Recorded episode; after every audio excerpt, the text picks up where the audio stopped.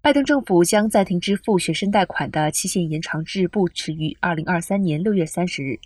学生贷款本应在二零二三年一月一号恢复偿还，但是因为拜登政府免除最多两万元的贷款计划在法庭上被搁置，拜登政府已要求最高法院恢复他们停滞不前的计划。拜登总统本周在白宫推特账户上发布的一段视频中宣布了延期。目前，该计划的前景仍不明朗，数百万借款人还是处于不确定的状态。